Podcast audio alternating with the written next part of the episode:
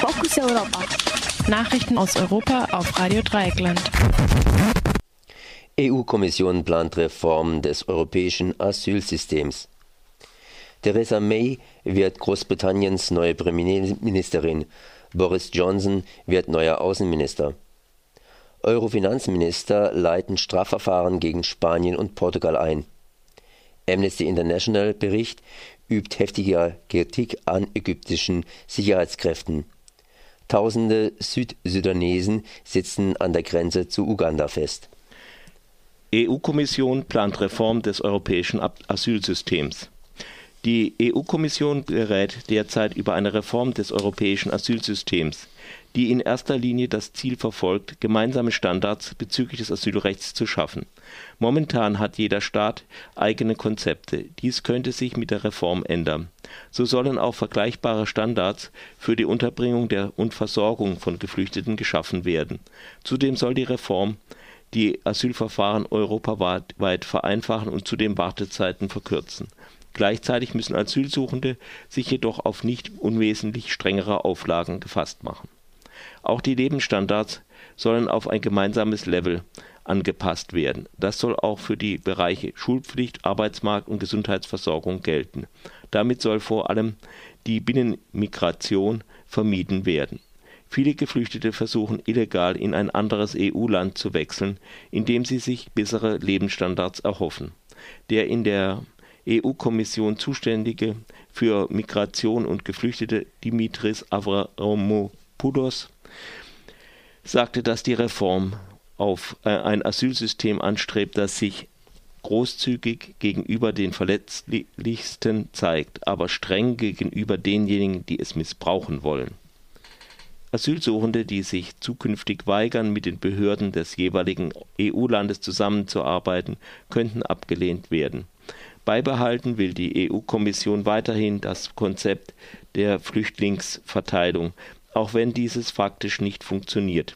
Viele EU-Länder äh, weigern sich beständig, zusätzliche Flüchtlinge aufzunehmen. Die Kommission sträubt sich bislang, Sanktionen gegen die betreffenden Länder zu verhängen. Die Reformvorschläge werden nun an die Innenminister der EU-Staaten und das Europaparlament weitergeleitet. Diese müssen letztendlich die Entscheidung treffen. Nach dem Rücktritt von David Cameron als Konsequenz des Brexit-Votums hat Großbritannien in Theresa May eine neue Premierministerin. May versprach in ihrer Antrittsrede vor dem Parlament eine Vertreterin aller, nicht nur der Privilegierten zu sein. Einsetzen will sie sich in erster Linie gegen Rassismus, Chancenungleichheit, gegen die Benachteiligung von Frauen und die unsicheren Arbeitsverhältnisse. Gemeinsam wolle man ein besseres Britannien bauen. Die Personalie, die am meisten Aufmerksamkeit generierte, war aber nicht die, der Posten des Premiers, sondern der des Außenministers.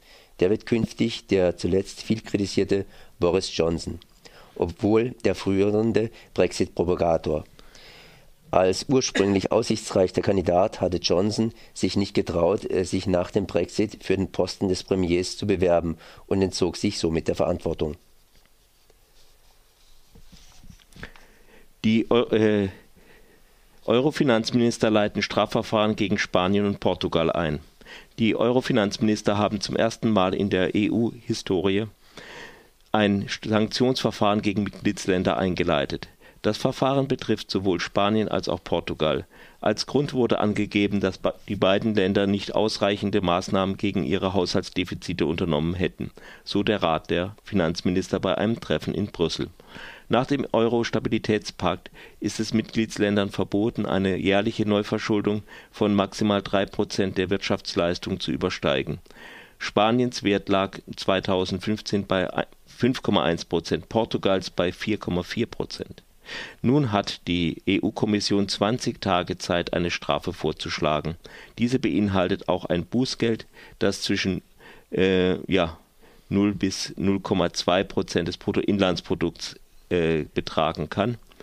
Die Empfehlung der Kommission wird ohne weiteres umgesetzt. Außer der Rat der Finanzminister lehnt diese binnen zehn Tagen mittels qualifizierter Mehrheit ab. Allerdings bleiben Spanien und Portugal auch noch neun Tage Zeit, um einen Antrag mit einer Begründung für eine Reduzierung der Strafen einzureichen. Der deutsche äh, Finanzminister Schäuble vertritt nach dem Brexit-Referendum wohl die Devise, die EU-Regeln jetzt erst recht um und durchzusetzen zu wollen.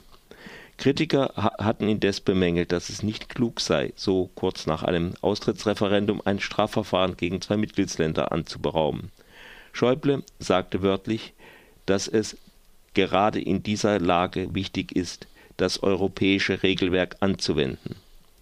Des Weiteren sagte er, dass es nicht darum gehe, Spanien und Portugal zu bestrafen, sondern vielmehr darum, mit Anreizen zu erreichen, dass die Mitgliedstaaten tun, was sie im eigenen Interesse tun müssen. Nach Berichten von Amnesty International äh, lässt die ägyptische Regierung seit eineinhalb Jahren mit Hilfe der Sicherheitskräfte hunderte Menschen verschwinden und foltern. Unter den Entführungsopfern äh, sollen auch viele Studenten und sogar 14-jährige Kinder sein. Die Opfer sind nach Angaben meist politische Aktivistinnen und Aktivisten, ebenso wie Demonstrantinnen und Demonstranten. Ruta Jüttner, Ägypten, Expertin von Amnesty International, sagte, dass seit dem Amtsantritt von Innenminister Magid Abd el-Ghaffar im März die Zahl derer, die Opfer des Verschwindenlassens wurden, deutlich gestiegen ist. Nicht nur sie wirft den ägyptischen Sicherheitskräften vor, unter dem Vorwand der Terrorbekämpfung willkürlich politische Aktivistinnen und Aktivisten und auch Demonstrierende festzunehmen. Die Regierung unter Präsident Fatah al-Sisi geht mit teilweise radikalen Mitteln gegen Anhängern äh, des 2013 gestürzten Staatsoberhauptes Morsi und die Muslimbruderschaft vor. Viele der Festgenommenen werden wochenlang oder mehrere Monate in Gefängnissen oder Polizeigebäuden eingesperrt, ohne dass Familienangehörige informiert werden. Auch Folter wird während der Haft angewendet, darunter Schläge, Elektroschocks und Vergewaltigungen. Laut dem Bericht von Amnesty International würden in Ägypten täglich im Schnitt drei bis vier Menschen verschwinden, meist spurlos. Die Organisation wirft der ägyptischen Justiz vor, die willkürlichen Festnahmen mit dem Erstellen falscher Dokumente zu decken. Im März hatte auch das Europaparlament scharfe Kritik an der ägyptischen Regierung und der Massenmenschenrechtslage geübt. Konkret passiert ist seitdem jedoch nichts. Damals war ein italienischer Doktorand unter nicht geklärten Umständen zu Tode gekommen. Seine Leiche hatte zahlreiche Merkmale von Schlägen und anderen Misshandlungen aufgewiesen die ägyptische Regierung hatte auf die Kritik geantwortet, dass man sich durchgehend an die rechtlichen Rahmenbedingungen halten würde und niemand durch die Sicherheitsbehörden verschleppt würde. Tausende Südsudanesen sitzen an der Grenze zu Uganda fest.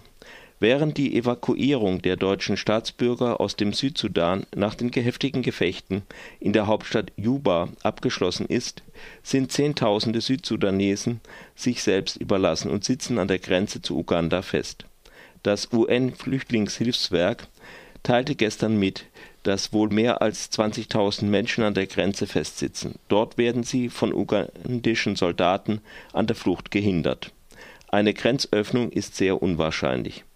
Ein erneuter Bürgerkrieg scheint mittlerweile unumgänglich, nachdem die Truppen des Präsidenten Salva Kiir und die des Vizepräsidenten und ehemaligen Rebellenführers Riek Machar sich in der Hauptstadt seit gut einer Woche erbittert bekämpfen.